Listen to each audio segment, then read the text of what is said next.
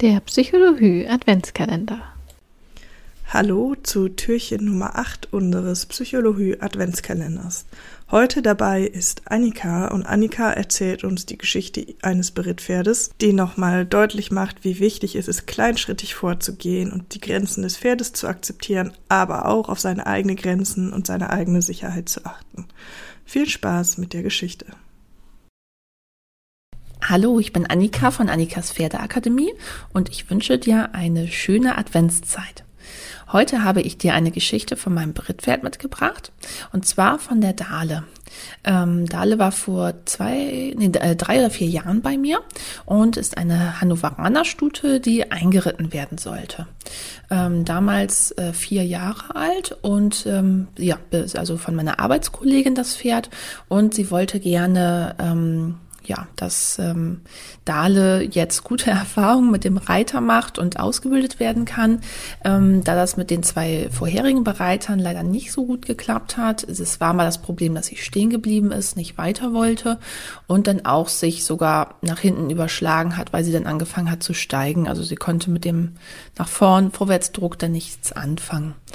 Und ja, die äh, meine Arbeitskollegin kannte ihr Pferd aber gar nicht so. Das ist eigentlich eine total liebe, äh, sanfte Stute. Und sie hat gesagt, hm, ich glaube, da muss vielleicht noch mal ähm, noch eine andere Methode in Anführungsstrichen ausprobiert werden. Ja, so ist Dale dann bei mir gelandet. Und ähm, wir hatten, sie ist mir auch noch so in Erinnerung geblieben, ähm, weil sie einen ja, doch recht ähm, beeindruckenden Auftritt hier hatte. Also erstmal ist ein, eine total schöne Schimmelstute aus dem Hänger ähm, gestiegen, aber schon beim Führen Richtung Paddockbox ist sie da auch schon gestiegen, sodass sie mir fast ähm, an unser eines Remisendach schon fast dem Kopf gekommen ist. Da habe ich mir schon ein bisschen Sorgen gemacht. Und also ganz nervös gewesen, musste erstmal in Ruhe ankommen. Ähm, Habe ich dann in die, also in die Paddock-Box ähm, zu zwei anderen, also neben zwei andere Pferde gestellt. Und irgendwo, dann waren die Besitzer gerade abgefahren und irgendwo vor musste sie sich dann irgendwie erschrocken haben, so nach einer halben Stunde.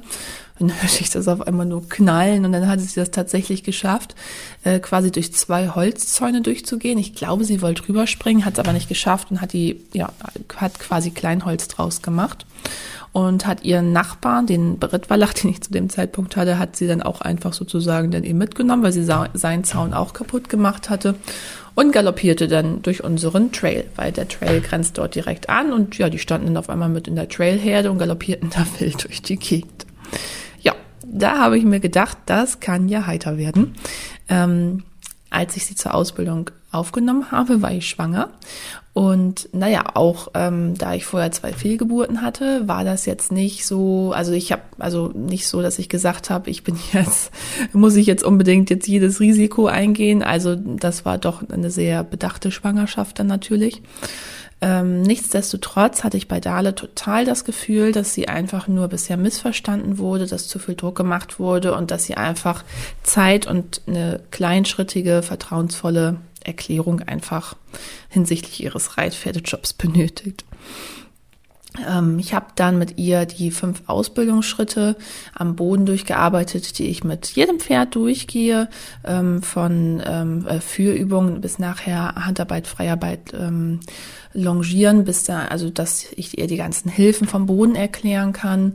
Ähm, habe erstmal sie in ihrer Balance, aber auch in ihrem Lernen geschult.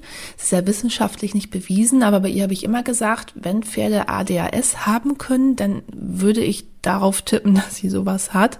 Einfach aufgrund ihres Verhaltens, ihres ja, Konzentrationsfähigkeit und einige mehr. Und ähm, sie hat dann aber sich total super entwickelt. Sie war sechs Monate bei mir und als ihre Besitzerin sie wieder mit nach Hause genommen hat, äh, konnten die zwei im Schritt und im Trab reiten. Ähm, ich hatte das in der Zeit zweimal, dass sie mir stehen geblieben ist unterm Reiter und ich dann abgestiegen bin und wir am Boden weitergemacht haben. Ähm, wir haben zu Anfang das Arrangement getroffen, dass wenn sie sich überfordert fühlt, sei es jetzt körperlich, geistig, das gerade nicht geht, sie darf stehen bleiben und ich nehme Rücksicht auf sie und wenn es dann eben nicht mehr unterm Sattel geht, dann machen wir eben äh, an der Hand weiter. Ähm, aber ihr könnt euch vorstellen, ich war nicht dran interessiert, das jetzt irgendwie auf Däubel komm raus da auszukämpfen und dann irgendwie schwanger noch über Kopf zu gehen mit inklusive Pferd so ungefähr. Ähm, nein, das ist mir sowieso, sowas ist mir immer viel zu aufregend. Also ich möchte gerne, dass alles in Ruhe und gezielt abläuft.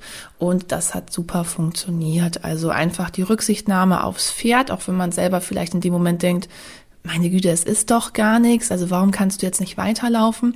Aber für sie war das manchmal schon zu viel, wenn neben dem Reitplatz noch irgendwie zwei Pferde geputzt wurden, da dann noch mal ein Mensch über den Hof lief, ein Fahrradfahrer auf dem Fußweg vorbeifuhr und hinten auf der Weide vielleicht noch mal die Pferde sich bewegt haben, sag ich jetzt mal. Also es waren einfach zu viele Eindrücke, die sie dann verarbeiten musste und ähm, das hat sie einfach, das hat sie überfordert, in dem Moment sich dann auch noch auf, in Anführungsstrichen, doch einfach nur weiter im Schritt Laufen zu konzentrieren. Das ging dann einfach nicht mehr.